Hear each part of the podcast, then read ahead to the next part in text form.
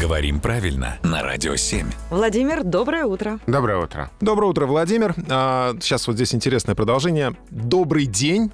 Или можно сказать доброго дня. То же самое с- и с утром, да? Спрашивает наш слушатель Илья. А, доброе утро или с добрым утром? Или доброго утра? Как вообще правильно говорить? Есть какие-то нормы на этот счет? Нормы есть, и более того, есть даже запрет на использование родительного падежа. Чем он обусловлен? Тем, что мы используем родительный падеж, когда прощаемся.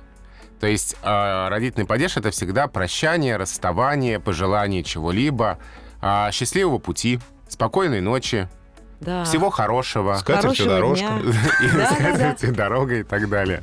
То есть родительный падеж — это прощание, а приветствие у нас именительный падеж. Доброе утро, добрый день, добрый вечер. Поэтому говорить «доброго дня» или «доброго вечера» при приветствии неправильно. А с добрым утром можно сказать? Вот так можно, да. Доброе утро и с добрым утром, да, это можно, а вот Вы родительный что-то нам падеж... оставили. Да, родительный падеж, родительный падеж я вам тоже оставил, только при прощании. Не когда здороваетесь, а когда прощаетесь, пожалуйста, доброго дня говорите. Это как пожелание хорошего дня, а мы с тобой все расстаемся. Хорошего дня, Владимир. Спасибо. И до встречи. Всего доброго. Спасибо, что не скатертью дорога.